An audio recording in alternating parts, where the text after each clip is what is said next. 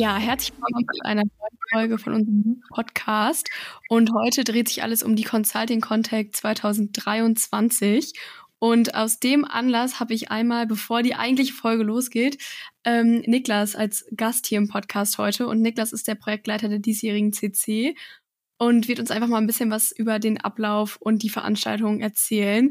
Aber zunächst erstmal herzlich willkommen im Podcast, Niklas. Schön, dass du heute da bist. Ja, danke für die Einladung, Katrin. Äh, ich freue mich sehr, hier das Format nutzen zu dürfen, um einmal mich kurz vorzustellen, aber natürlich, was alle interessiert, die CC einmal vorzustellen, einmal zu sagen, was wir auf die Beine gestellt haben und ja, bisschen Werbung zu machen. Ja, super. Äh, du hast gerade angesprochen, dich selber vorzustellen. Äh, das tu auch mal gerne. Erzähl einfach mal, wer bist du, ähm, warum bist du bei Move und warum hast du dich für die CC entschieden? Genau, also genau. Ich bin Niklas, ich bin 23 und ich bin jetzt seit einem Jahr hier in Münster. Vorher habe ich meinen Bachelor in Hannover an der Leibniz-Uni gemacht. Ähm, ja, war da sehr happy, wollte noch mal ein bisschen was anderes kennenlernen, vor allem während der Corona-Zeit war in Hannover eher weniger was los. Und dann habe ich mich dazu entschieden, nach Münster zu kommen. Und genau, hier in Münster bin ich sehr happy. Ähm, bin seit Oktober letzten Jahres hier, ähm, habe mein Masterstudium in BWL begonnen. Und ja, ein, zwei Monate später habe ich mich dann auch schon bei Move beworben. Das hat äh, alles sehr gut geklappt. Bin da angenommen worden, habe direkt äh, sehr, sehr viele coole Leute kennengelernt. Und ja, dann stand auch schon die CC 2022 äh, äh, bereit und ich hatte mich da beworben. Und ja, war sehr begeistert von dem Format. Ähm, habe gesehen, was Move da auf die Beine gestellt hat. Ist ja auch wirklich das, ähm, das Herzensprojekt. Und mhm. ja, die Faszination hat mich da irgendwie gecatcht und ich hatte mich dann äh, ja, auf einen Posten bei dem CC-Team 23 beworben. Also ich hatte da wirklich, ich glaube Marketing war das, Akquise oder Eventmanagement, da hatte ich echt Bock drauf. Und ja, am Ende des Tages ähm, wurde ich dann gefragt, ob ich nicht auch äh, die Projektleiterrolle auf mich nehmen würde. Musste natürlich erstmal ein bisschen überlegen, weil es halt eben echt viel Verantwortung ist. Aber ja, am Ende bin ich sehr froh, dass ich es jetzt gemacht habe. Und ja, seitdem ist echt viel, viel passiert. Ja, sehr, sehr cool. Ähm es freut mich auch sehr zu hören von jemandem, der letztes Jahr im Orga-Team war, dass es äh, die Leute im Verein auch dann so mitgerissen hat. Ähm, genau, du hast ja schon die CC 22 angesprochen. Die war ja ein, eigentlich ein voller Erfolg und auf dem möchten wir gerne aufbauen.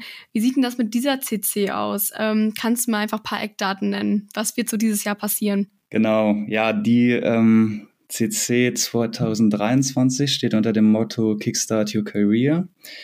Und dieses Jahr ist tatsächlich Jubiläum. Also die CC äh, findet jetzt schon zum 20. Mal statt.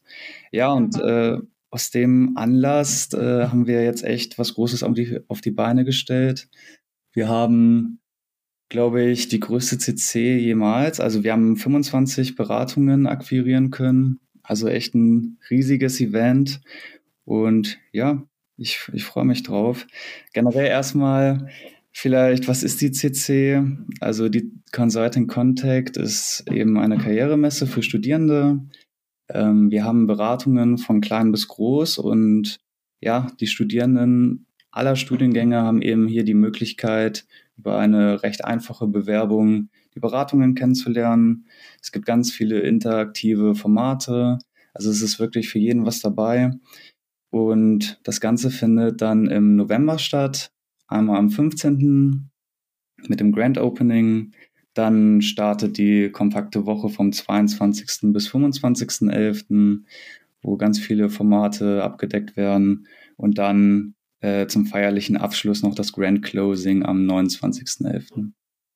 Mhm. Ja, sehr cool. Also wie ihr seht, haben wir das äh, eigentliche Wochenprogramm diesmal eingerahmt von zwei großen ähm, Events, die einmal quasi den Auftakt und dann auch das Ende der CC markieren. Ähm, magst du uns einfach mal ein bisschen konkreter erzählen, äh, wie so die Events aussehen an den verschiedenen Tagen, Niklas? Ja, sehr gerne. Ähm, am 15. Äh, starten wir mit dem Grand Opening Ähm, wie ich eben schon erwähnte, gibt es ja auch ein Grand Closing. Das äh, ist dieses Jahr ganz neu. Wir haben das eingeführt, um so ein bisschen das Jubiläum zu feiern und eben so ein, so Rahmen, um das ganze Event zu bilden. Einmal so ein feierlicher Einstieg, aber dann eben auch, äh, wenn die eigentliche Woche hinter uns gebracht ist und wir einiges erlebt haben, hoffentlich einige schöne Momente hatten, äh, wollen wir das Ganze dann eben ja äh, auch entsprechend äh, schön zu, zum Ende bringen. Und genau, am 15. wie gesagt, ist das Grand Opening. Hier äh, ist ThyssenKrupp Management Consulting unsere erste Beratung. Äh, ThyssenKrupp ist gleichzeitig auch unser Hauptsponsor der CC 2023. Und ja, das Ganze wird im Lux stattfinden. Ähm, ist hier in Münster ziemlich zentral am Domplatz gelegen. Echt eine sehr, sehr schöne Location. Ähm, ja, und da ist dann eben auch äh, ein Main Speaker eingeladen, Chris Surrell. Vielleicht äh, kennt ihr da draußen Chris Surrell schon. Ähm, der hat echt viele Follower auf den verschiedensten sozialen Netzwerken, ist in vielen großen Beratungen auch mal, er gibt da Workshops, äh, gibt spannende Einblicke. Ja, und der wird dann so ein bisschen was über Resilienz im Berufsalltag ähm, erzählen, so ein bisschen als, ähm, ja, als spannendes Thema in der Beratungswelt, weil Beratung ja echt oftmals ähm, bisschen stressiger werden kann. Und ich glaube, da ist das Thema äh, auf jeden Fall ein spannender Input. Genau, ansonsten, äh, ja, wird hier natürlich auch dann die Möglichkeit bestehen, ThyssenKrupp ganz genau kennenzulernen. Ihr könnt Fragen stellen, ihr habt tolles Essen, Trinken. Also echt ein cooles, großes Event. Und wie geht's dann weiter? Ähm, wir haben ja auch noch ein, eine sehr spannende Keynote-Speech geplant. Wer macht die? Genau, die macht äh, dieses Jahr zum ersten Mal Bertelsmann Management Consulting. Auch hier gibt's äh, einen spannenden Fachvortrag äh, von einem Berater von Bertelsmann und im Anschluss ähm, gibt es dann eben äh, ja, die Möglichkeit, die Berater im Detail kennenzulernen, natürlich auch wieder mit Essen und Trinken. Und die Keynote Speech wird im Divino am Aasee stattfinden, also auch im Herzen von Münster. Ähm, ich selber äh, war auch schon mal im Divino, also wirklich eine tolle Location. Da freue ich mich auch schon. Sehr, sehr cool. Ich mich auch. Ähm, genau, und dann folgt ja eigentlich unser ganz ja, normales CC-Programm, was wir jedes Jahr euch äh, anbieten ähm, mit Interviews, mit Socials und mit Case-Workshops, richtig? Genau, Soft-Skill-Workshops gibt es dazu auch noch. Genau, richtig. Ja. Ähm, am, genau, am 23. geht es dann mit den Interviews los. Hier haben wir Awkwright, Grosse Hornkel, Akoda, Simon Kucher, Bearing Point und Kronos. Also sechs Beratungen, wo ihr im Direktgespräch mit den Beratern alle eure Fragen äh, klären könnt, aber eben auch über einen Direkteinstieg äh, sprechen könnt. Also das, da bieten die Interviews eigentlich die, die beste Möglichkeit, eben ja, die Zukunft äh, bisschen zu gestalten und eben von sich überzeugen zu können, in der Hoffnung, dass man eben dann äh, einen Praktik Praktikumsplatz womöglich bekommt. Mhm. Genau, dann am 24. geht's morgens mit den Softskill-Workshops los. Hier gibt's ganz viele verschiedene Themen, die die Beratungen abdecken, schaut da gerne mal auf unserer Website ähm, oder auch auf Instagram. Da, da findet ihr mehr Informationen zu den Themen. Äh, wir haben hier Acondas, PwC, Deloitte, S&P und EY Parthenon. Mhm. Ja, also wie ihr seht, äh, wie ich eine große Palette auch an Beratungen schon für die Interviews ähm, und auch die anderen Events. Und da soll auch nochmal gesagt werden, bei den Interviews, macht euch keine Sorgen ähm, und braucht nicht so viel Angst davor zu haben. Das sind keine ähm, Bewerbungsgespräche. Also ihr müsst da im Regelfall nicht casen oder ähnliches, sondern es geht einfach darum, dass ihr eure Fragen im One-on-One loswerden könnt und einfach die Beratung kennenlernen könnt in einer ganz lockeren Atmosphäre. Ja, auch nochmal ein sehr guter Hinweis, danke dir. Gerne. Ähm, ja, genau, dann mache ich mal weiter mit den Events. Ähm, am 24. geht es dann nachmittags mit den Socials weiter. das ist äh, ja ein spannendes Format, um eben in einer lockeren Atmosphäre die Berater, die Beraterinnen kennenzulernen. Und wir haben hier äh, uns dieses Jahr auch wieder ein paar neue Sachen äh, ausgedacht. Letztes Jahr gab es ja auch schon Kochevents, ähm, die Art Night zum Beispiel. Ähm, Kochevents gibt es dieses Jahr auch äh, mit mhm. Roland Berger im Poorhaus und Götz Partners im Lemperhaus. Aber darüber hinaus haben wir uns eben, wie gesagt, äh, ein, zwei neue Formate ausgedacht. Äh, ganz spannend ist hier vielleicht das Office Golf mit Oliver Wyman. Ähm, ja, einfach, ich bin auch sehr gespannt, wie das wird. Äh, das Office Golf, das ist dann im M44, ähm, in Münster auch, wie alles andere auch in Münster ist. Ähm, ja, spannender, spannendes, spannendes Social, glaube ich. Ähm, ich bin mal sehr gespannt.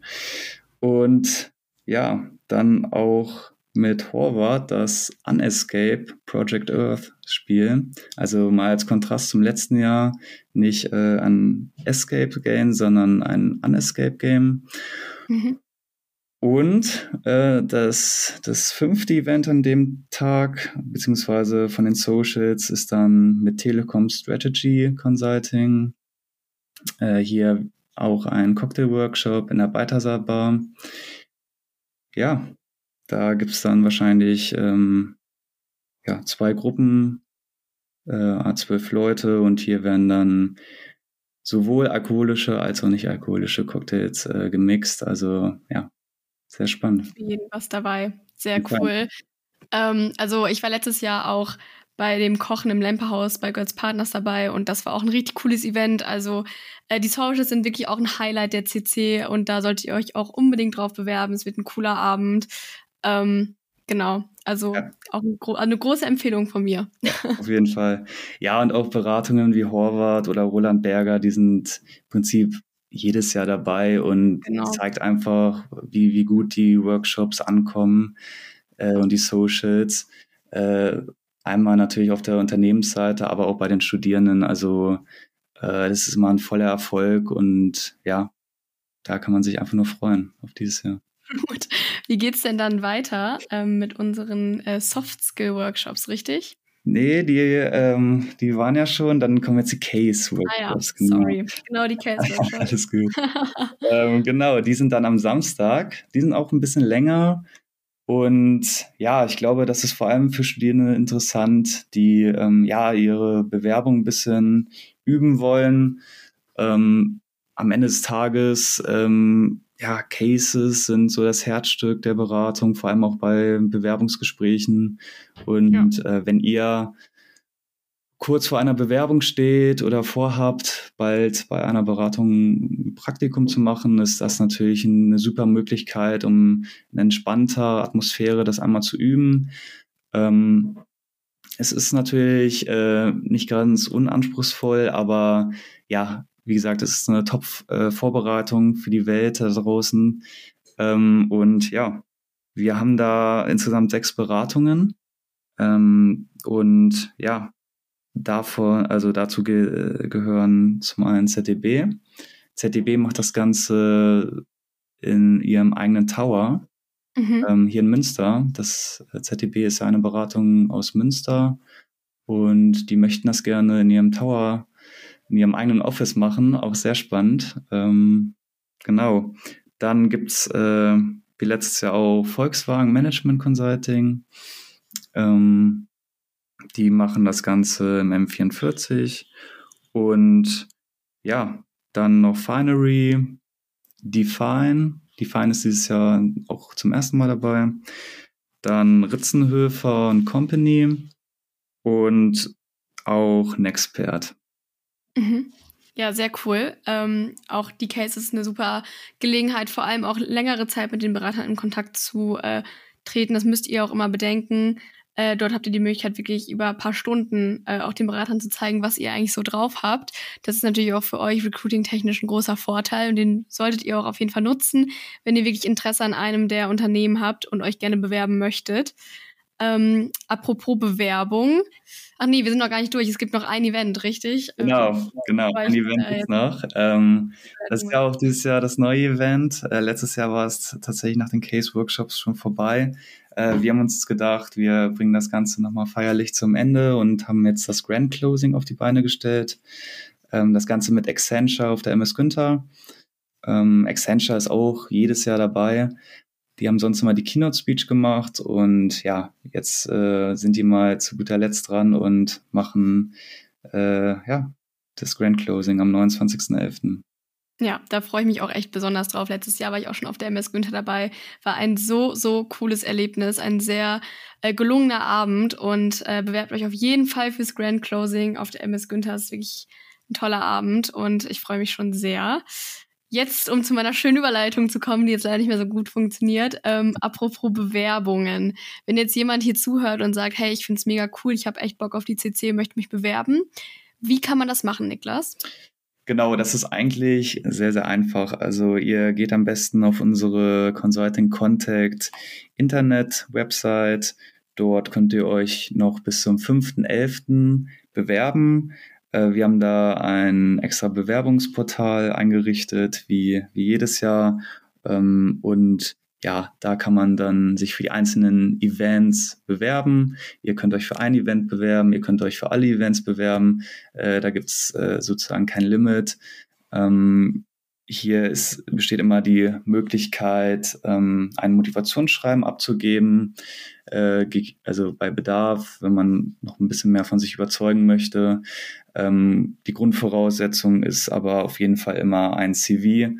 Ähm, also das äh, ist immer vorausgesetzt. Das Motivationsschreiben ist optional. Und genau dann im Anschluss an die Bewerbungsphase wählen die Unternehmen dann ihre äh, Kandidaten aus und ja, bis zum 13.11. bekommt ihr dann ja, die Rückmeldung von den Beratungen, checkt da dann äh, gerne euer Postfach und dann kommen wir mit allen weiteren Informationen auf euch zu. Sehr cool. Ähm, vielen, vielen Dank für deine kleine Einleitung in die Consulting Contact 23. Wir vom ganzen Team und natürlich auch vom Verein freuen uns unfassbar auf die äh, nächsten Wochen im November, weil wir natürlich auch schon seit einem Jahr darauf hinarbeiten, um euch auch ein super Event und eine super Woche zu ermöglichen. Und ähm, ja, möchten uns natürlich auch nochmal im Zuge dessen bei allen bedanken, die dieses Event auf die Beine stellen als Verein, sowohl als auch unseren Kooperationspartnern und Partnern, äh, mit denen wir die Consulting Contact machen und uns natürlich auch für das entgegengebrachte Vertrauen bedanken, äh, dass die wieder dabei sind. Ja. Und ähm, ja, Niklas, äh, ich glaube, ich kann das sagen, wir beide freuen uns sehr ja. auf die kommende Zeit. Genau. Ja, äh, hast du sehr gut auf den Punkt gebracht, Katrin. Ähm, ja, es ist wirklich äh, ja eine, eine riesige Möglichkeit für euch, äh, ja die Beratungen kennenzulernen. Wir haben wirklich eine riesige Palette von kleinen Boutiquen, aber auch Big Playern dabei. Ähm, also bewerbt euch sehr sehr gerne. Ähm, wir, wir freuen uns riesig auf das Event. Ähm, ihr habt wirklich hier die, die einmalige Chance, euer, euer Netzwerk in so kurzer Zeit zu erweitern, mhm. tolle Praxiserfahrungen zu sammeln und eben ja tolle Events zu erleben, die auf jeden Fall im Gedächtnis bleiben. Ähm, ja, ich war letztes Jahr auch das erste Mal dabei, war, war erst ein bisschen skeptisch, aber ich muss sagen, es, es hat sich sehr gelohnt. Ich habe sehr viel mitgenommen, sehr viel ähm, Kontakte durch die CC bekommen ähm, ja, Soft Skills bekommen und ja, habe insgesamt sehr viel mitgenommen. Und ich kann das wirklich nur jedem ans, ans Herz legen, äh, sich zu bewerben und ja, dann eine tolle Woche zu haben. Ja, super. Vielen, vielen Dank für die schönen abschließenden Worte. Jetzt ähm, möchten wir euch natürlich auch nicht mehr länger auf die Folter spannen und ähm, es geht weiter mit dem Interview mit Caroline von TKMC. Dementsprechend viel Spaß jetzt beim Hören und äh, ja, wir hoffen natürlich, dass wir auch den einen oder anderen von euch bei der CC sehen. Kommt gerne auf uns zu, sprecht uns an. Äh, wir freuen uns drauf. Herzlich willkommen zu einer neuen Folge unseres Podcasts. Heute mit zu Gast haben wir Caroline Leo von ThyssenKrupp Management Consulting. Die sind auch äh, bei unserer Consulting Contact am 15.11. vertreten und machen das Eröffnungsevent im Lux. Caroline, schön, dass du mit dabei bist. Stell dich doch gerne einmal kurz vor. Äh, ja, hi, danke, dass ihr mich dabei habt. Genau, ich bin Caroline Leo, bin 27 Jahre alt, komme ursprünglich aus Dresden und bin jetzt mittlerweile seit, jetzt muss ich selber rechnen tatsächlich, ich glaube einem Jahr und acht Monaten bei der TKMC als Konsultant. Okay, sehr cool. Ja, wir haben ein bisschen recherchiert und geschaut, was du davor gemacht hast. Äh, hast auch BWL studiert in Bayreuth. Ähm, wie kam das? Warum hast du dich fürs BWL-Studium entschieden und warum hast du gesagt, oh, ich habe Lust auf Bayreuth? Äh, ja, tatsächlich. Ähm, das klingt immer so doof, wenn man das sagt, aber es war wirklich so ein bisschen, ich weiß nicht, was ich machen möchte. Ich mache erst mal BWL. Ähm, ja, muss ich zugeben, ist so ein bisschen der Klassiker. Ähm, aber ich habe dann auch sehr schnell gemerkt, dass es wirklich das ist, was ich machen möchte. Ähm, warum jetzt Bayreuth? Ähm, auch das war eher ein Zufall, weil ich dort einen Wohnheimsplatz hatte. Ähm, oh Gott, jetzt denken alle, die zuhören, dass ich gar keinen Plan habe von meinem Leben, aber es war wirklich so ein bisschen, ähm, irgendwie, ich wurde an anderen Unis auch genommen. In Bayreuth hatte ich einen Wohnheimplatz. Cool, ich gehe nach Bayreuth. Mhm. Das war tatsächlich ja, der Manchmal Grund. muss man auch am Anfang nicht so den Plan haben. Bei mir war es auch so. Ich habe eine kaufmännische Ausbildung gemacht, habe dann irgendwie ja. gesagt, ja, okay, ähm, wo soll es irgendwie weitergehen? Dann BWL-Studium und war auch so erstmal, ich schaue mir das mal an und guck mal, wie es wird. Und jetzt habe ich dann irgendwie festgestellt, ist auch irgendwie doch voll meins, deswegen äh, ja. völlig in Ordnung. Äh, kannst du das Studium in Bayreuth empfehlen? Also hast du dann die Zeit dort genossen? War das cool in Bayreuth? Ähm, es war fantastisch. Also ich würde sofort wieder dahin gehen. Es ist eine ganz süße, kleine Stadt. Ich finde so von der Größe her perfekt zum Studieren. Du kommst überall mit dem Fahrrad hin. Es ist eine sehr süße Campus-Uni. Also selbst wenn ich jetzt, weiß ich nicht, ne, an meiner damaligen Wunsch-Uni genommen wäre, ich würde, glaube ich, trotzdem mich mittlerweile gegen diese Uni und für Bayreuth entscheiden. Okay, sehr cool. Ja. Äh, da hast du dann ja deinen Bachelor gemacht und äh, danach hast du dich dann, ähm, hast du einen Master mhm. in Information System gemacht. Ähm, warum hast du gesagt, ich mache den Master in Information System? Ähm, ja, tatsächlich habe ich während des Studiums gemerkt, dass, ähm, wie sage ich das jetzt lieb? Ich habe immer so ein bisschen gesagt, es gibt so ein paar Bullshit, bla bla bla Fächer. Das war sehr viel Reden, sehr wenig Zahlen und das hat mir nicht so gelegen. Das, ähm, ich fand aber cool, alles Richtung Kapitalmarkttheorie, Finanzmarkt, irgendwas, wo ich irgendwie ne, mit was Tangiblem arbeiten konnte. Und ähm, hätte jetzt natürlich auch dann wirklich einen reinen Finance Master gehen können, aber irgendwie hat mich doch gereizt, nochmal was ganz anderes zu machen. Und mhm. habe ich glaube, ich habe dann über eFellows, weiß nicht, das ist so eine ähm, Karriereplattform, bin ich tatsächlich auf diesen Master gestoßen und dachte so, hey, das, das klingt irgendwie spannend. Wirtschaftsinformatik ähm, auf Englisch im Ausland. Warum eigentlich nicht? Und genau, also es war wieder so ein bisschen, auch ein bisschen Bauchentscheidung. Es war so, mhm. ja, klingt gut, mache ich ja. mal. Okay, cool. Und dann warst du an der Universität in Liechtenstein. Wie war das da? Liechtenstein ist jetzt, also würde ich mal behaupten, auch nicht bei jedem so direkt präsent auf dem Schirm. Ähm, nee. Aber vielleicht auch ganz cool, oder? Ja, definitiv. Also tatsächlich muss man fairerweise sagen, ich war ein Semester da. Und dann ging die ganze Corona-Sache los und dann war eigentlich erstmal Schicht im Schacht und wir sind alle irgendwie nach Hause und haben dann ähm, von zu Hause aus irgendwie per Online ähm, Kursen weitergemacht. Aber das eine Semester dort war sehr lustig. Es ist halt unfassbar klein. Also wirklich, wirklich klein. Ich glaube, die ganze Uni hat 800 Studenten. Das heißt, jeder kennt jeden. Ähm, Wahnsinn. Es ist sehr ländlich. Aber ja. es war meine Erfahrung definitiv. Also ich glaube, ich würde es wieder machen. Okay, cool. Ja, ich war nur in Liechtenstein, bin ich mal irgendwie so durchgefahren. Also. Das sagen alle, so man fährt so durch. Ähm, ehrlich gesagt, reicht eigentlich auch. Genau, und dann würden wir gerne noch mal ein bisschen über die Consulting Contact sprechen. Ich habe es ja schon kurz einmal erwähnt. Äh, mhm. Für die Zuhörer, ähm, was kannst du denn äh, mal ein bisschen erzählen über die Consulting Contact? Was erwartet die Leute da? Ja, also einmal natürlich die Möglichkeit, ein paar unsere Consultants kennenzulernen oder ein paar Mitarbeiter von der TKMC. Und darüber hinaus ähm, werden wir Chris Server mitbringen. Ähm, der ist, das nennt sich, sag ich mal so, Performance, Recovery und Schlafcoach. Ähm, als früherer Sportler und aber auch Berater hat er, sage ich mal, auf die ähm, harte Art und Weise er hat gelernt, wie schwierig ist es gerade auch in einem Job wirklich mit hoher Belastung, sich aktiv Pausen zu nehmen, auch sich sowohl mental als auch körperlich zu erholen. Und dieses, sage ich mal, gebündelte Wissen, was er seitdem gesammelt hat, das ähm, vermittelt er mittlerweile als Coach.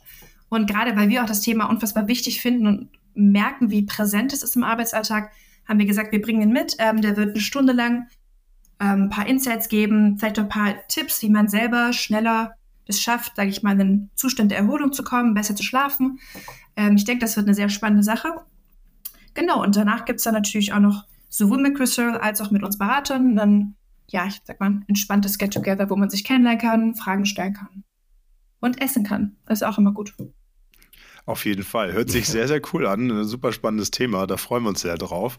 Äh, das Ganze findet im Lux statt. Deswegen äh, an der Stelle, wenn ihr jetzt hier zuhört, bewerbt euch gerne für das Event. Wird richtig, richtig cool. Ähm, genau. Und dann wollen wir mal ein bisschen weitermachen. Äh, du hattest ja gerade schon so ein bisschen von deinem akademischen Werdegang erzählt. Ne, den Bachelor in Bayreuth, Universität Liechtenstein dann für den Master. Und hast dann auch während deines Studiums schon Praktika gemacht. Ne? Bei KPMG. Ähm, was hast du da für Praktika gemacht? Was waren da für deine Tätigkeiten? Tätigkeiten und wie stehst du zu dem Thema? Genau, ich war bei KPMG. Ähm, das, also die KPMG macht ja vor allem Wirtschaftsprüfung. Ich war jetzt gar nicht in der klassischen Wirtschaftsprüfung, sondern es war dann quasi der IT-Audit. Also so ein bisschen der IT-Teil der, ähm, der Wirtschaftsprüfung und war dort tatsächlich fünf Monate in München. Das war an sich eine super coole Zeit, weil es, glaube ich, für mich so das erste Mal war, dass ich richtig so in so ein Berufsleben reingeschnuppert habe, wirklich mal so eine 40-Stunden-Woche äh, mhm. für ein paar Monate gemacht habe. Ähm, ich habe für mich halt einfach persönlich gemerkt, dass es thematisch nicht meins ist, weil es halt im Endeffekt doch dieses ganze Prüfungsthema, vor allem vielleicht auch auf unteren Levels, irgendwie eine sehr repetitive Sache ist. Ja, also das sind deine Checklisten und die gehst du durch fürs Unternehmen. Deswegen, ich glaube, ich habe wirklich viel gelernt und ich bereue es gar nicht, dass ich da war, aber ich habe dann auch für mich gemerkt, so, hm, ganz so das ist es jetzt tatsächlich nicht. Ähm, aber habe irgendwie dieses IT-Thema schon spannend gefunden. Vielleicht war auch das dann tatsächlich einer der Faktoren, warum ich gesagt habe, ja, der Master doch mal Wirtschaftsinformatik. Aber so von der Tätigkeit selber her habe ich gemerkt, so nee, ähm, Wirtschaftsprüfung wird es vermutlich nicht. Ja, okay, auch, auch eine Erkenntnis dann, wenn man sagt, okay, ich schaue da irgendwie mal ein Praktikum rein und merke dann, okay, irgendwie nicht so meine Richtung. Hatte ich auch schon häufiger einige Erfahrungen. Äh, dann hast du aber auch nochmal als studentische Hilfskraft bei äh, Stein äh, Gräber und Söhne gearbeitet. Was hast du da gemacht? Ähm, ja, das hatte wieso gar nichts mehr beim Studium zu tun. Ähm, die sind in Bayreuth und das ist ein Familienunternehmen, die tatsächlich noch selber auch in Deutschland ähm, Klaviere und Flügel herstellen. Also die bauen Instrumente als Instrumentenbauer. Und ich war dort so ein bisschen, ja, man könnte jetzt sagen, studentische Aushilfskraft, Mädchen für alles. Ähm, also ich habe, keine Ahnung, Leute beraten, die ein Klavier kaufen wollten, aber auch eigentlich ein erster Linie im Hintergrund irgendwie, ne, so ein bisschen Schreibarbeit, ja. irgendwie die Website neu geholfen, sowas gemacht. Aber es war auch echt mal eine spannende Erfahrung, mal so was ganz anderes, auch mal die Dynamik einfach eines Familienunternehmens zu erleben. Deswegen war, war eine super Sache. Okay. Spannend. Ähm, und dann ähm, hast du nach deiner Uni und deinem Praktikum ja wahrscheinlich dich umgeschaut, was kannst du machen, wo soll die Reise hingehen und bist dann irgendwann bei äh, ThyssenKrupp Management Consulting gelandet. Ähm, wie bist du darauf aufmerksam geworden? Warum ThyssenKrupp? Ja, das war auch recht zufällig. Ich ähm, hatte auch wieder über eFellows irgendwie so ein digitales Kaffeeklatsch-Event, glaube ich, hieß das damals, ähm, gesehen ja, das war ja noch wie so während Corona und alles digital. Das war so sehr angenehm. Wäre ich jetzt dafür angereist? Ich weiß es nicht, aber ich dachte so, Mensch, kenne ich nicht, gucke ich mir mal an, man weiß ja nie. Das war vielleicht so ein Dreivierteljahr vor meinem Abschluss. Genau. Und fairerweise, ich hatte auch davor Inhouse Consulting nie so jetzt groß im Sinn. Ich war immer so bei Beratungen, aber ne, so bei den klassischen Firmen, die man kennt. Und war dann aber bei diesem Event und fand die irgendwie alle super sympathisch. Und dachte so, hey, okay. irgendwie Mensch, Inhouse Consulting, könnte man sich ja auch mal angucken. Auf jeden Fall. Genau. Und dann habe ich mich bei denen im Female Talent Program beworben und bin genommen worden und habe über dieses Programm ein Business Case Training gehabt, nochmal mit jemandem sprechen können und irgendwie so, desto mehr Berührungspunkte ich hatte, desto mehr habe ich gemerkt, irgendwie die mag ich, die sind sympathisch, was die erzählen von ihrer Arbeit gefällt mir. Ja, und dann war das irgendwie so, ein, so eine recht einfache Sache für mich. Okay, sehr schön. Ja, ich glaube, ähm, also ThyssenKrupp ist ja vielen ein Begriff. Ich glaube, äh, den Namen hat man schon des häufigeren äh, gehört. Ähm, aber vielleicht erzählst du noch mal ein bisschen, was macht denn ThyssenKrupp Management Consulting? Ihr seid ja Inhouse Consulting, mhm. ähm, beratet dann wahrscheinlich dieses eigene Unternehmen. Äh, was sind da, also in welchen Branchen seid ihr tätig, an welchen Standorten, was sind so eure Tätigkeiten? Das glaube ich mal ganz spannend zu erfahren. Ja, genau. Also was uns natürlich erstmal vielleicht auch ein bisschen hervorhebt von anderen Inhouse-Consultancies, ist, dass wir das Glück haben, nicht nur auf eine Branche fokussiert zu sein, sondern ThyssenKrupp ist tatsächlich in sehr vielen verschiedenen Branchen unterwegs. Wir sind natürlich sehr für den Stahl bekannt. Tatsächlich machen wir aber noch einiges mehr. Ähm, beispielsweise Marine Systems, also wir sind im U-Boot-Bau, im Schiffsbau unterwegs. Ähm, dann aber auch wieder ganz andere Sachen wie äh, alles Richtung Wasserstoff, Elektrolyseure. Sind wir mit Nucera jetzt ja vor kurzem auch in die Börse gegangen. Dann wieder auch natürlich Material Services, wo wir ähm, quasi als Materialhändler Händler tätig sind. Äh, wir sind, was auch recht wenig bekannt ist, ein sehr großer Automobilzulieferer mit ähm, Springs und Stabilizers zum Beispiel. Deswegen, wir sind, glaube ich, erstaunlich breit aufgestellt im Portfolio, wissen die meisten tatsächlich gar nicht. Und das macht natürlich auch unser Projektportfolio sehr, sehr abwechslungsreich, sehr spannend. Und auch da sind wir, was unsere so Projekte angeht, wirklich von Strategy and Markets über Performance und Transformation, Transaction, Sustainability, also wirklich sehr breit aufgestellt, Venture Building. Deswegen äh, können wir dort, glaube ich, einfach eine, eine Bandbreite an Projekten und Branchen bieten, die wirklich recht einzigartig ist. Okay, Cool. Ja, hatte ich auch nicht gewusst. Also Automobilzulieferer ja. ist mir auch neu. Ähm, natürlich irgendwie bekannt durch Stahl, klar. Ja. das, das kennen viele, aber äh, auch viel, viel mehr noch mit dabei. Ist ja auch ein Riesenunternehmen, von daher sehr cool. Ähm, und das heißt, ihr beratet dann praktisch die unterschiedlichen Branchen. Also dann muss ich mir das vorstellen, geht es mehr um Prozessoptimierung oder ähm, irgendwie Digitalisierung oder was ist da genau ähm, euer Bereich oder was macht ihr da? Ähm, das ist tatsächlich sehr unterschiedlich. Also wir wir haben jetzt gar nicht so, dass wir sagen, wir machen nur ne, Restrukturierung, wir machen nur das, sondern wir haben schon verschiedene Spikes. Das heißt, es kann sein, dass wir irgendwo auf einem klassischen PMO-Projekt sind, ähm, kann aber auch sein, dass wir ein IPO irgendwo begleiten. Wir haben auch zunehmend ähm, ESG-Projekte, wo es beispielsweise um einen Company Carbon Footprint, Product Carbon Footprint geht, irgendwie sowas.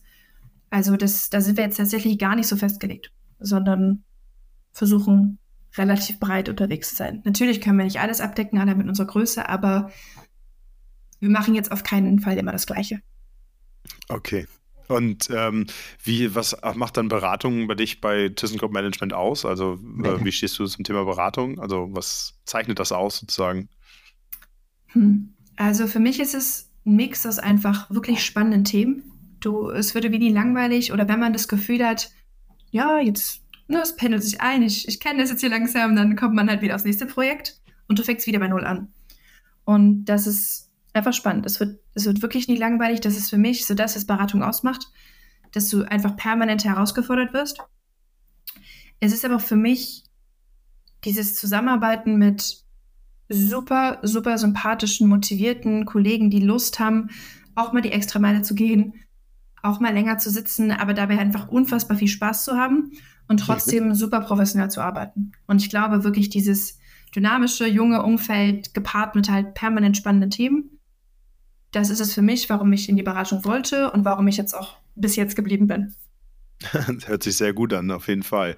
Äh, ich will noch mal auf einen kurzen Punkt davor kommen. Ähm, du hattest ja eben schon mal erzählt, ähm, dass du ähm, genau über eFellows auf ThyssenKrupp Management Consulting gekommen bist.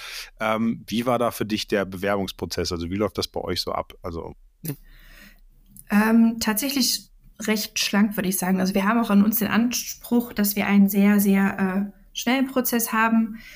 Ich hatte mich, wie gesagt, dann in, bei diesem FEMA Talent Programm beworben und habe dann, also ohne jetzt den Namen der anderen Firma zu nennen, ich war noch bei einer anderen ähm, Beratung auch in einem FEMA Talent Programm und habe dann auch so ein bisschen, um für mich das Ganze zu vergleichen, am gleichen Tag im Abstand von ein paar Minuten beiden Firmen geschrieben, so, hey, ich bin jetzt fertig, ich bin bei euch im Female Talent Programm, was ist denn jetzt der Prozess, wenn ich mich bewerben möchte, was braucht ihr von mir?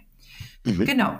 Und bei der TKMC hat, hatte ich innerhalb von einer halben Stunde von der Elisabeth vom HR, die quasi meine Ansprechperson war, eine E-Mail, hi Caro, schön von dir zu hören. Eigentlich brauche ich nichts mehr. Ich habe ja schon alles für, vom Female Talent Programm.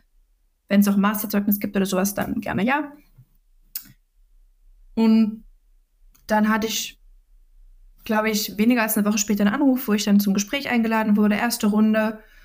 Dann wurde mir am gleichen Tag zugesagt, dass ich in die zweite Runde komme. Dann hatte ich ein, zwei Wochen später, als wir dann einen Termin gefunden haben, bin ich nach Essen gekommen für die zweite Runde, hatte nochmal drei Interviews und dann einen Tag später die Zusage und nochmal einen Tag später lag bei mir das Angebot im Briefkasten. Soweit bei der TKC der Prozess. Mhm. Und okay. bei der anderen Beratung hatte ich auch die E-Mail geschrieben und zwei Wochen lang nichts gehört. Ja. Und dann irgendwie so ein. Was leider häufig der Fall ist. Ja, und dann kam irgendwie so ein Ja, bitte bewirb dich über die ganz offiziellen Kanäle. Und dann war für mich so, nee, sorry, mache ich jetzt nicht. Ja. Genau, insofern glaube ich, ist das bei uns tatsächlich eine recht, ähm, ja, schnelle, geradlinige Angelegenheit. Okay, sehr cool. Das ist auch schön zu hören. Häufig wartet man dann irgendwie lange irgendwie auf irgendwelche. Rückmeldungen, dann noch weitere Cases Nicht bei und so weiter. Nein. Das ist immer so ein bisschen, äh, ja, lästig, sag ich mal. Aber schön zu hören, dass das bei euch ja anders ist. Ähm, wir wollen noch mal ein bisschen äh, so ein deinen Berateralltag schauen und äh, gerne auch mal wissen, wie sieht denn bei dir die so eine typische Arbeitswoche aus? Womit beschäftigst du dich? Du hattest ja eben schon mal gesagt, du arbeitest mit vielen motivierten Arbeitskollegen äh, zusammen, ja. die auch gerne mal die Extrameile gehen. Ähm, aber woran arbeitet ihr da eigentlich? ähm, sorry, dass ich lache, aber ich krieg oder wir kriegen die Frage sehr häufig von ne, Leuten, die einsteigen wollen, von, von Bewerbern und wir geben immer die gleiche Antwort, nämlich das kann man so nicht sagen. Ähm, das macht ja das Consulting gerade aus. Das, es gibt nicht die typische Arbeitswoche, weil ähm, je nachdem, auf welchem Projekt ich bin, in welcher Projektphase ich gerade bin, äh, kann das ein Unterschied sein wie, wie schwarz und weiß. Also ich habe jetzt gerade ein Projekt, wo ich drauf bin bei Stahl, das ist ein PMO-Projekt. Das ist, sage ich mal, was das ist eine relativ geregelte Angelegenheit, würde ich mal sagen. Klar gibt es Tage, da hast du ein bisschen mehr zu tun, du hast Tage, da gibt es ein bisschen weniger zu tun, aber es geht ja grundsätzlich irgendwie um sehr viele Regeltermine, sehr viel irgendwie, sag ich mal, ne, so, Regelbetrieb. Mhm. Da habe ich dann vielleicht auch mal eine Woche, die gar nicht so weit weg von der 40-Stunden-Woche ist, 45 Stunden. Ähm, bin meistens so zwei Tage die Woche in, in Duisburg, auch beim Kunden vor Ort. Den Rest entweder im Homeoffice oder dann im Büro in Essen. Und dann gibt es halt andere Tage, die ich auch schon hatte bei einem sehr stressigen Projekt, ne, weil gerade irgendwie irgendwann, was weiß ich, Stirco Sounding Board anstand und dann, weiß nicht, waren wir in, in Hamburg unterwegs, Kiel, Bremen, weil wir bei Marine Systems waren und du arbeitest jeden Abend lange, bis dann irgendwie machst so Hotelhopping an einem Abend vom nächsten. Also deswegen sowohl, sage ich mal, ne, wo bin ich gerade standortmäßig, als auch bin ich jetzt gerade dabei, in Ruhe was konzeptionell auszuarbeiten oder sitze ich den ganzen Tag in Terminen? Auch das ist super abhängig davon, wirklich, was für ein Projekt ich mache. Deswegen, so gerne ich die eine Antwort geben würde, die gibt es nicht. Okay, also es ist irgendwie sehr divers von bis, also dieses typische Total. Berater, wo man die ganze Zeit beim Kunden ist oder auch so ein bisschen switcht, dass man irgendwie nur zwei Tage vor Ort ist. Ja. Ähm, also sehr vielfältig, klingt aber sehr spannend. Genau, also frag zehn Kollegen, wie gerade ihr Alltag aussieht und du kriegst halt elf unterschiedliche Antworten. Also ja, aber ne, wie gesagt, für mich macht es das auch aus, dass halt, dass ich nie weiß, wie der Tag endet und was morgen ist. Okay, cool. Ja, Abwechslung ist auf jeden Fall mal cool. Also finde ich persönlich, weil sonst, wenn das immer gleich aussieht, dann kommt schnell Langeweile. Das ist für mich irgendwie blöd, aber jedem das seine. Ähm, von daher, äh, ja, würde ich gerne auch noch mal wissen, wie ist es denn zum Beispiel mit Projekten? Also kann man sich aktiv für gewisse Projekte bewerben, wo du sagst, ich habe irgendwie da Lust drauf, jetzt irgendwie im Bereich Stahl zu gucken oder vielleicht auch Automobilindustrie oder einen anderen Bereich. Wie sieht das aus da bei euch mit dem Stuffing von Projekten? Genau, also grundsätzlich kann man immer natürlich Wünsche äußern über sie. Über den, wir haben einen sogenannten CDA, Career Development Advisor, der uns so begleitet in unserem Entwicklungsprozess, in unserem Karriereprozess. Ich sag mal so, Wünsche äußern kann man immer. Jetzt muss mhm. man auch ganz fair sagen, wir sind eine kleine Beratung. Wir sind jetzt nicht 20.000 Berater, die du irgendwie wild hin und her schieben kannst, sondern ist es schon so eine Herausforderung mit, dann ist der im Urlaub, dann ist der im Leave, was weiß ich, ne, so welches Level kann wohin, irgendwie zu gucken, dass wir die Projekte gestafft bekommen. Und ich glaube, wenn jetzt jeder noch sagen würde, also ich mache nur Stahl und ich will auf keinen Fall, was weiß ich, X, dann ähm, würde, glaube ich, gar nichts mehr funktionieren bei uns. Das heißt, eine richtige Wahl in dem Sinne haben wir nicht. Also die werden jetzt nicht jedes Mal drei Projekte angeboten und du zeigst auf eins. Mhm. Versuchen wir natürlich irgendwie Wünsche zu berücksichtigen. Klar, das tun wir wirklich. Ich glaube, da geben die sich auch beim Stuffing sehr viel Mühe. Es heißt aber halt nicht, dass es immer garantiert ist. Das muss man ganz realistisch sagen. Okay. Ja, Allerdings, gut, auch irgendwie sagen, ja. Aus meiner Perspektive auch Projekte, wo man manche denkt so, hm, ja, okay, schauen wir mal, können sich manchmal als erstaunlich spannend herausstellen. Oder das Projektteam ist super oder was weiß ich, der Kunde ist fantastisch. Deswegen, ne, manchmal einfach überraschen lassen, es wird nicht immer schlecht. Okay, cool. Ja, das ist auch irgendwie schön, wenn man sagt, okay, man wird dann auch mal vielleicht ins kalte Wasser geschmissen, aber dann irgendwie äh, entwickelt sich das auch irgendwie als was ganz Positives und lernt irgendwie neue Sachen noch mit dazu. Ähm, Und mit den Projekten, die ihr so habt, ist das, ähm, sind das nur Projekte, sage ich mal, jetzt im Dachraum oder begleitet ihr auch international äh, Projekte? Ich meine, ThyssenKrupp ist ja ein Riesenkonzern, äh, der international agiert. Ähm, wie sieht das da aus mit dem äh, TKMC? Genau, also grundsätzlich sind wir in erster Linie im Dachraum bzw. in Deutschland unterwegs. Viel natürlich jetzt so Duisburg mit Stahl oder, oder Dortmund, Nucera oder eben auch dann der Norden, also Kiel, Hamburg, Bremen für Marine Systems. Wir haben natürlich Auslandsprojekte. Wir haben auch sogenannte Ambassadorships, wo wir ein bis zwei License Consultants, Junior Consultants, Senior Consultants ähm, zum Beispiel nach Dubai, in die USA, nach Japan, Brasilien, was weiß ich, schicken. Aber das ist jetzt nicht Regelalltag. Also ich sag mal so, wer jetzt denkt, ach Mensch, Berater bei ThyssenKrupp, äh, heute Hongkong, morgen New York, das ist nicht ganz, seien wir ehrlich. ähm, aber natürlich ja. haben wir das ein oder andere Auslandsprojekt. Und auch da ist es wieder die Frage, wie sehr pushe ich jetzt darauf, dass ich unbedingt mal so ein Projekt mache. Oder sage mhm. ich jetzt so, ach nee, muss jetzt eigentlich nicht sein. Auch da, also ne, was Auslandsprojekte angeht, da kann man immer Nein sagen. Da zwingt einen keiner. Und wie sehr man das dann selber, sag ich mal, forciert, das muss man dann wissen.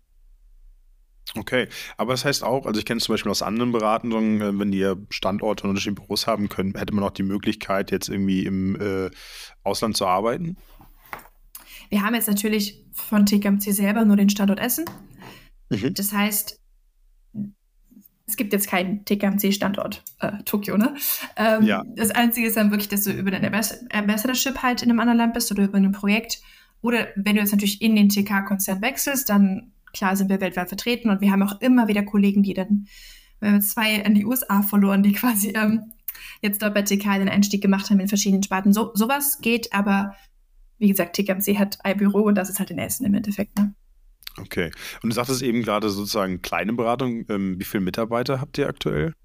Ungefähr? Wir sind ähm, mit unserem Backoffice komplett so um die 75, 80 Personen, würde ich sagen. Mhm. Also es ist schon sehr familiär, muss man wirklich sagen. Jeder kennt jeden. Ich persönlich mag das auch sehr.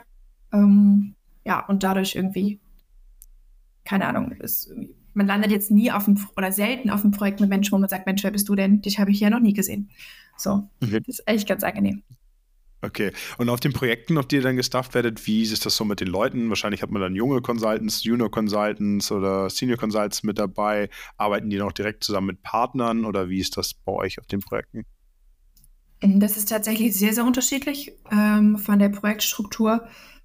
Es gibt natürlich wirklich große Projektteams, dann hat man irgendwie einen Principal oder einen Projektmanager, vielleicht noch einen Junior Projektmanager oder einen, einen Senior Con und dann noch ein paar Consultants. Es gibt aber auch, sage ich mal, recht kleine Konstellationen, wo man vielleicht einfach ähm, einen Projektmanager mit einem Consultant oder je nachdem, ne, wenn es jetzt irgendwie ein kleines Thema ist, läuft auch mal ein Senior Con alleine oder mit einem Con relativ alleine und wird dann durch den Principal unterstützt. Also es gibt jetzt da bei uns tatsächlich nicht so die, das, das eine Projektteam, sondern das ist halt sehr projektabhängig.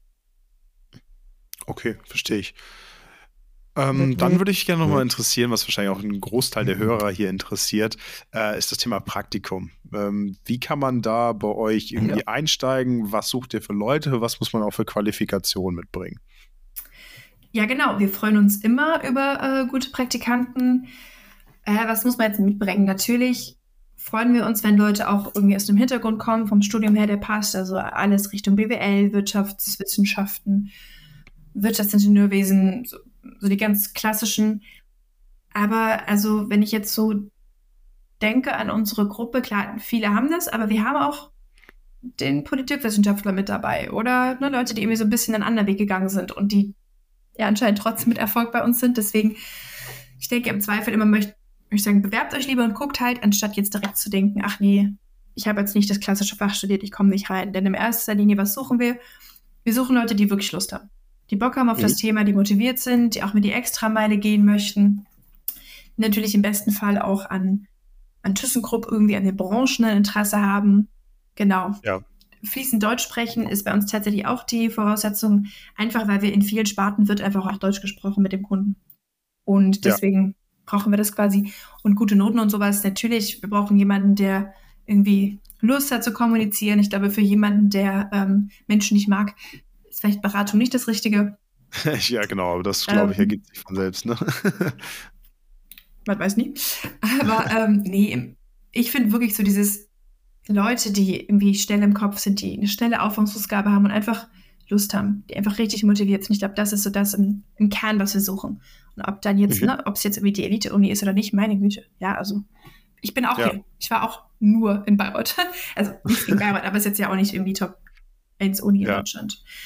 Okay, und wie ist das so mit Vorerfahrung mit Praktikern? Ähm, also ist das jetzt zwingend oder natürlich sind immer Erfahrungen immer gut, ne? Aber muss man eine, ein Praktikum vorher gemacht haben? Ähm, nein. Also klar freuen wir uns über jeden, der Erfahrung mitbringt durch Prakt andere Praktika, eine Beratung oder ne, irgendwie, was weiß ich, anderen Unternehmen. Ich würde jetzt aber mal sagen, wenn das jetzt ansonsten eine Person ist, wo wir sagen, hey, die ist irgendwie fix, die hat Lust und die performt gut in den Cases, wird es jetzt garantiert nicht das, äh, das Kriterium sein. Natürlich achten wir darauf, dass wir schon so das Gefühl haben, diese Person weiß so ein bisschen, worauf sie sich einlässt, jetzt gerade natürlich auch bei Festeinstiegen, weil mhm. es ist halt nicht unbedingt ein 9-to-5-Job. Und ja. ähm, ich glaube, so dieses Bewusstsein, was das bedeutet, das braucht man gerade als Festeinstieg so ein bisschen, aber ja, wie gesagt, ist gerade bei dem Praktikum, ne, die sind ja auch dazu da, die Praktiker einfach mal zu schnuppern, zu schauen, ist das meins. Genau, ja? also gegenseitig sie zu beschnuppern. Deswegen ähm, Beratungserfahrung gerne gesehen, aber hatte ich auch nicht und bin trotzdem da. Mhm. Okay, ja, ich glaube schon, also alle, die sich für die Beratung interessieren oder entscheiden, wissen oder sollten wissen, dass es vielleicht kein 9 to 5 ist, auch wenn es Inhouse Consulting ist, ja. ähm, aber trotzdem ähm, das auf jeden Fall wichtig. Du hast gerade schon mal angesprochen, äh, Cases, ähm, wie ist das da bei euch? Was, was erwartet da einen? Also muss man wahrscheinlich ein, zwei Cases lösen, ähm, logisches Denken, wie kann man sich das vorstellen? Genau, also ähm, jetzt muss ich gerade selbst überlegen, für Praktikanten gibt es, glaube ich, drei Interviews ähm, und dann für einen Consultant gibt es ja zwei Runden mit einmal drei und einmal zwei Interviews. Ähm, und grundsätzlich äh, ist ja so ein bisschen abhängig, ja, aber die meisten Gespräche bestehen tatsächlich aus einer halben Stunde persönlichen Teil, ne, irgendwie Werdegang, Personal Fit und sowas und einer halben Stunde Case. Circa. Ja. Das heißt jetzt nicht, dass man immer in fünf Interviews fünf Cases machen wird, aber du wirst bei uns auch vermutlich nicht eingestellt, ohne nicht mal einen Case gemacht zu haben oder zwei. Okay. Verstehe. Good to know. Genau, und die ähm, basieren genau. natürlich dann auch so auf echten Cases oder einfach so ein bisschen, haben jetzt tendenziell natürlich auch mit unseren Branchen zu tun im Zweifel. Mhm. Okay. Und wahrscheinlich dann so ein bisschen logisch denken, zu verstehen, wie können die Leute da agieren, wie würden sich verhalten in gewissen Situationen. Genau. Genau, also logisch denken schadet, glaube ich, nie. Äh, wir machen jetzt nicht sinnlose Brain-Teaser, ähm, sondern haben eigentlich schon meistens den Branchenbezug und Klar, es geht in erster Linie einfach darum, dass wir sehen, kann da jemand strukturiert rangehen, pyramidal das Problem runterbrechen, einigermaßen sinnvolle Annahmen treffen und wenn ich dann jemand einmal kurz verrechnet oder wenn die eine Annahme mit Stich auf die Nachkommastelle stimmt, darum geht es gar nicht, sondern es geht, glaube ich, wirklich zu sehen, wie eine Person an ein Problem herangeht und ob einfach so, ja, ich sag mal, Problemlösefähigkeiten vorhanden sind. Mhm. Okay, verstehe. Und ähm, wenn dann sich dann Leute für euch im Festeinstieg entscheiden und sagen, okay, das ist es, ich gehe zu äh, TKMC und fange bei euch an, habt ihr dann noch irgendwie so ein Programm, was sozusagen die Leute so ein bisschen abholt für die ersten ein bis zwei Jahre? Wie sieht das da aus bei euch? Also ein mehrjähriges Programm haben wir jetzt in dem Sinne nicht, aber es gibt natürlich viele Trainings. Es gibt ähm, für alle, die neu einsteigen, die sogenannte Toolkit Week. Ähm, das ist eine Woche, die größtenteils auf Schloss Landsberg verbracht wird.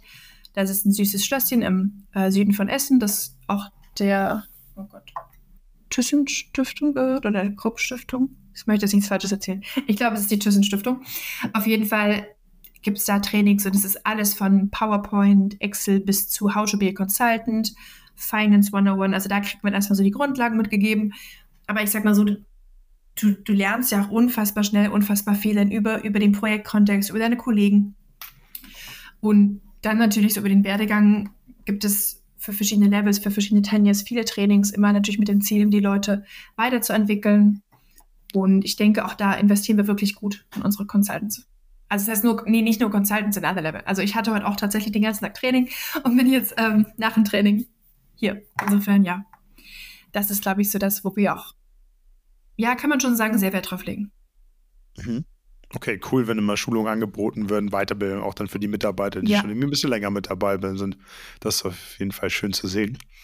Äh, dann möchte ich nochmal mit einer anderen spannenden Frage weitermachen. Und zwar äh, wurde mir aufgetragen hier, ähm, was glaubst du denn, wie sich die Branche in der Zukunft verändern wird? Ähm, so für ThyssenKrupp, vielleicht auch für äh, ThyssenKrupp Management Consulting. Ähm, wie siehst du da die Zukunft so? Oh, das ist eine sehr, sehr spannende Frage. Ähm, das muss ich selber tatsächlich überlegen. Ich glaube, dass wir tatsächlich mit verschiedenen ähm, Geschäftsfeldern, sei es jetzt Stahl, sei es jetzt auch Marine Systems, wirklich auch in Branchen sind, die, wo wirklich auch gerade viel passiert. Ne? Also beispielsweise Marine Systems habe ich jetzt auch ähm, ein paar Monate lang den sogenannten Strategic Way Forward mit betreut, wo es auch wirklich darum ging, so, hm, wie stellen wir uns jetzt auf, strategisch über die nächsten Jahre und das ist, das war ganz spannend mit zu begleiten. Gerade ne, so der U-Boot-Markt, der passiert jetzt ganz, ganz viel mit ähm, unbemannten Booten, wie irgendwie, was macht das mit unserem Markt? Ne, Gibt es da irgendwelche Effekte, dass einfach ganze, ganze, ganze vielleicht Geschäftsfelder wegfallen für uns? Ähm, also solche Fragen stellen wir uns natürlich. Oder wenn wir uns Stahl anschauen, ähm, wo gerade die grüne Transformation das Thema ist. Ja? Also wie können wir auch als Deutschland, also irgendwie in Deutschland, sorry, als Stahlhersteller in Deutschland zukunftsfähig bleiben? Wie können wir, wenn wir jetzt vielleicht über Kosteneffekte nicht mehr so wettbewerbsfähig sind, wie können wir das vielleicht über andere Dinge, wie eben zum Beispiel die Herstellung von grünem Stahl, wieder ausgleichen? Also ich glaube, da sind wir tatsächlich mit unseren Branchen, auch mit unserer Technologie, mit den Fragen, die wir uns stellen, am Puls der Zeit, könnte man jetzt sagen. Und ähm, das macht es natürlich auch für uns in der TKMC spannend. Ähm, man muss ganz realistisch sagen, ähm, wenn man sich jetzt so die Zahlen anguckt, fantastisch geht es ThyssenKrupp gerade nicht. Ich glaube, das müssen wir auch irgendwie gar nicht äh, so tun, als wäre es nicht so.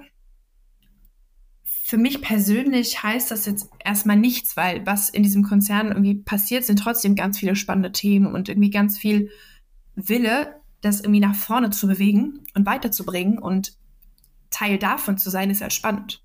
Vielleicht fast spannender, zumindest jetzt aus einer Beratersicht, als ein Unternehmen, wo alles immer gut läuft. Was soll ich da beraten? Läuft ja gut. Absolut. und, und Sonst so, würde es Beratung nicht geben. Genau, ja. so, so haben wir wirklich das Gefühl, dass, dass, dass da ganz viele Drehschrauben sind, wo wir einfach auch als TKC immer mit dabei sind. Und das ist aus meiner Perspektive super spannend. Klingt cool. Ja, ich bin, bin gespannt, was noch in den nächsten Jahren auf euch zukommen wird. Klingt auf jeden Fall ich sehr auch. cool. Äh, gute Perspektive. Ähm, genau, wir möchten noch mal so ein bisschen über das Thema, du hattest ja auch schon mal so eine Förderprogramme, äh, glaube ich, gerade eben von erzählt, muss gleich mal erzählen, wie das hieß, ähm, über Frauen in der Beratungsbranche äh, sprechen wollen jetzt. Ähm, und zwar ähm, ist ja eigentlich Beratungsbranche, so wie man es kennt, doch eher äh, männerdominant. Ähm, wie ist das jetzt bei euch? Ähm, arbeitest du viel mit Frauen zusammen? Genau, wie ist so das, da, da bei euch vielleicht das Verhältnis? Ähm, magst du da mal ein bisschen was zu erzählen? Ja, also wie, wie du gesagt hast, ähm, die Frauenquote in der Beratung sind nicht fantastisch. Und wenn man jetzt bedenkt, dass wir halt ein Inhouse-Consulting für einen Industriekonzern sind, das mhm. macht die Frauenquoten nicht fantastischer, seien wir ganz ehrlich. Ähm, ich kann dir jetzt tatsächlich keine festen Quoten sagen bei uns. Es ist auch immer so ein bisschen die Frage, rechnest du unser fast komplett weibliches Backoffice mit rein oder raus? Ähm, mhm. Aber natürlich sind es sehr, also es ist sehr männerlastig. Sehr, so ist es. Ich war gestern wieder auf einem Team-Event mit sieben Männern und mir. Ich weiß gar nicht. Ja. Ich bin echt total, also andersrum. Ich, es wäre jetzt was Neues für mich, wenn ich nicht die einzige Frau im Projektteam wäre. Das klingt ein bisschen traurig, ich weiß. Aber ist es für mich gar nicht weil, also persönlich ist es mir jetzt egal, ich komme mit Männern und mit Frauen gut klar, so. Und habe jetzt wirklich noch kein einziges Mal das Gefühl gehabt, dass ich jetzt benachteiligt wurde. Im Gegenteil, alle Kollegen sind irgendwie unfassbar süß und irgendwie nett mhm. zu einem. Deswegen kann ich wirklich nur auch Frauen, die wie das überlegen, raten, so probiert es einfach. Es ist irgendwie, also gar kein Grund, finde ich, sich nicht zu bewerben. Das, das Arbeiten ist trotzdem super angenehm. Und ich habe mich kein einziges Mal so gefühlt, als würde ich jetzt weniger ernst genommen werden oder als würden mir jetzt hier irgendwie nicht Türen geöffnet werden, weil ich eine Frau bin oder so. Also wirklich nicht, kann ich nur so sagen. Und natürlich die wenigen Frauen, die wir haben, die halten zusammen, die fördern sich gegenseitig. Deswegen, ja, ist für mich, also ich weiß, es ist immer so ein Riesenthema, Frauen in der Beratung. Für mich ist es irgendwie kein Thema. Ich bin hier, ich finde es cool und.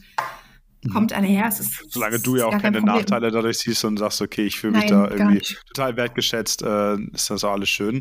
Ähm, vielleicht mal die andere Frage, ähm, wo wir schon sagten, so, es gibt jetzt nicht so viele Frauen in der Beratung, ähm, auch bei euch jetzt vielleicht nicht. Ähm, würdest du andere denn dazu ermutigen, zu sagen, so, hey, probiert das doch mal aus, schaut euch das an, äh, vielleicht auch, was muss sich verändern? Ähm, würdest du da irgendwie was anderem mit auf den Weg geben? Also ja, ich würde sofort sagen, kommt alle her total. Also wäre ja irgendwie komisch, wenn ich jetzt hier wäre und zufrieden ja. wäre mit meinem Job und sagen würde, nee, bitte keine Frauen.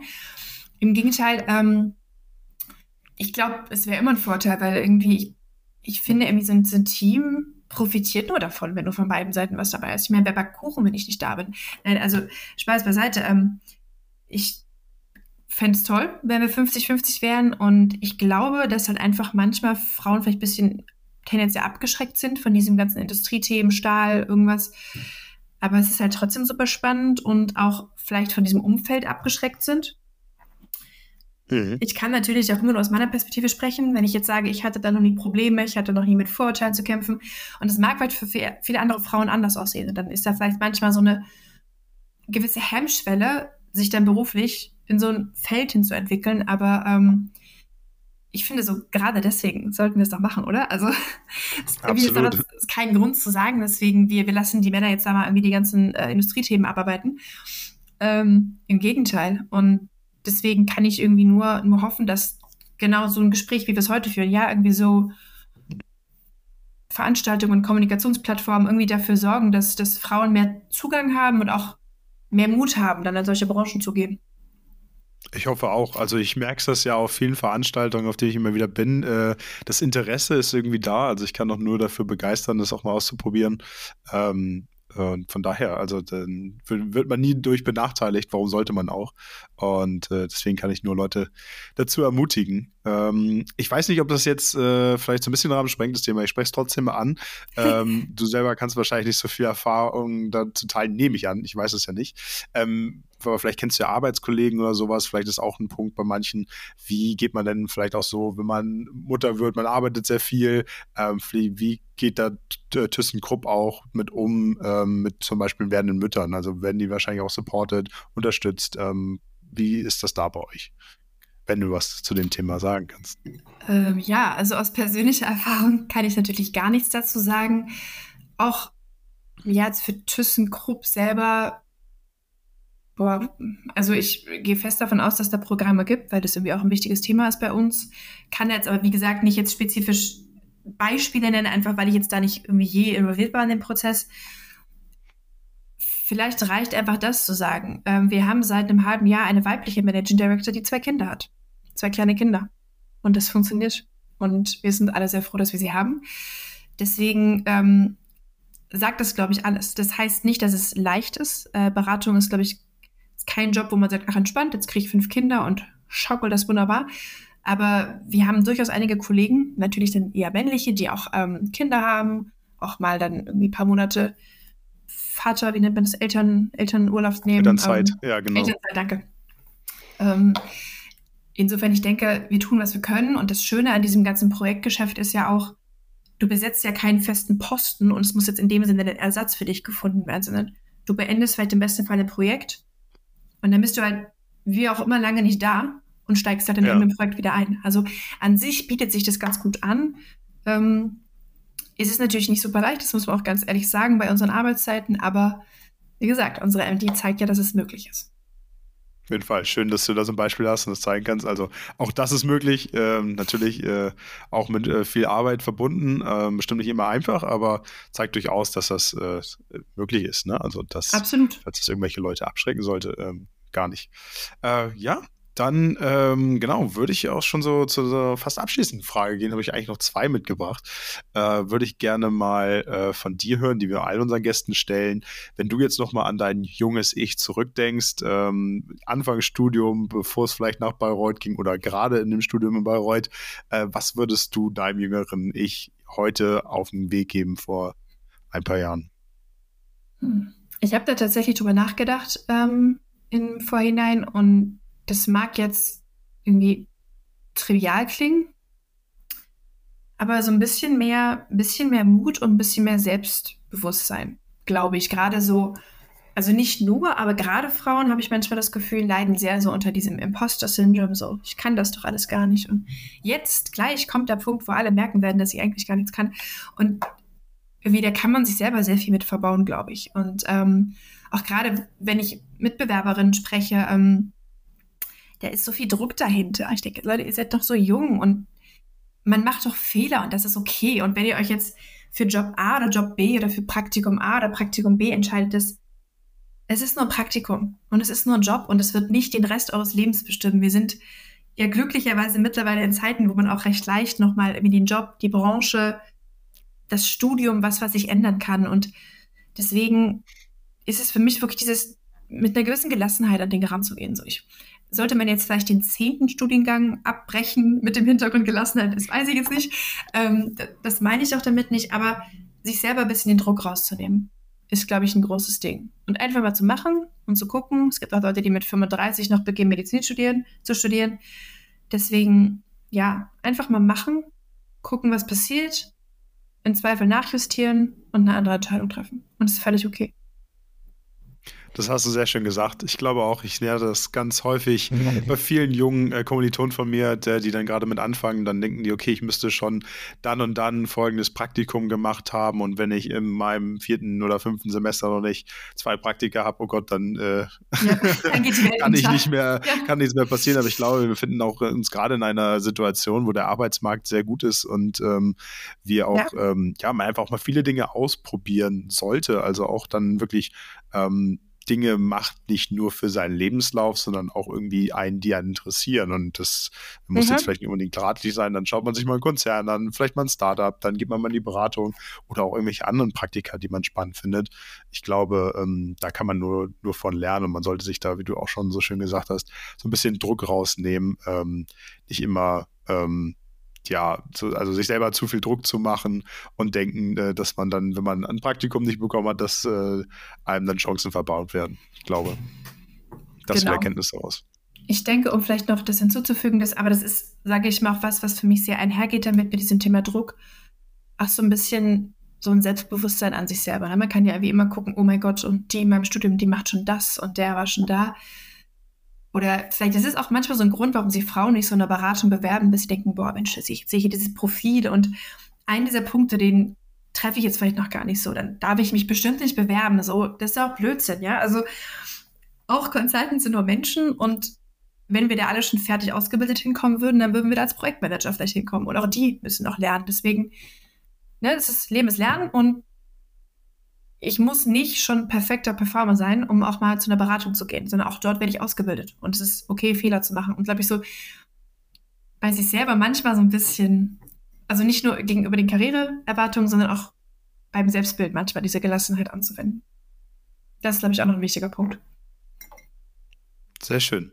Äh, dann würde ich es tatsächlich bei dem belassen. Ich glaube, besser kann man ein Interview gar nicht äh, beenden. ähm, vielen, vielen Dank für deine Zeit, für die ganz tollen Einblicke, dass wir die unterschiedlichen Themen hier gesprochen haben, dass du Teil unseres Podcasts bist. Und ähm, ja, vielleicht verrätst du noch mal, äh, wenn man irgendwie mit dir in Kontakt treten will oder irgendwie über ThyssenKrupp, wo man euch findet. Ähm, ihr seid ja nicht nur auf der Consulting Contact, aber wir freuen uns natürlich sehr, dass ihr bei uns seid. Äh, vielleicht erzählst du das noch mal kurz und dann danke ich dir, dass du da warst. Ja, also danke, dass ich da sein durfte. Es hat sehr viel Spaß gemacht und klar, wir freuen uns immer über ähm, Interesse an uns. Ihr dürft auch gerne mich anschreiben. Der einfachste Weg ist tatsächlich, uns zu googeln. TKMC, TKMC Essen, irgendwie sowas. Und dann auf unserer Website findet ihr natürlich ähm, alle möglichen Infos über uns, auch äh, ne, alles Richtung Bewerbungsprozess, offene Stellen. Und ihr findet auch ein paar Profile von uns. Und da stehe ich auch mit drauf. Und unsere LinkedIn-Profile sind verlinkt, also von allen Kollegen, die vorge, ähm, die, ja, nicht, äh, die dort aufgelistet sind. Genau, deswegen freue ich mich natürlich von euch zu hören. Meldet euch gerne bei mir oder auch bei anderen Kollegen anderer Levels, wenn ihr da Interesse habt. Ich glaube, wir sind immer offen auch für einen Austausch, für einen kurzen Call. Das ist gar kein Problem. Ja, meldet euch, wir freuen uns. Sehr schön. Alright, dann werde ich das Ganze auch nochmal bei uns unten in den Shownotes verlinken. Caroline, dir äh, vielen, vielen Dank, dass du heute mit dabei warst und äh, ja, danke für deine Zeit. Sehr gerne.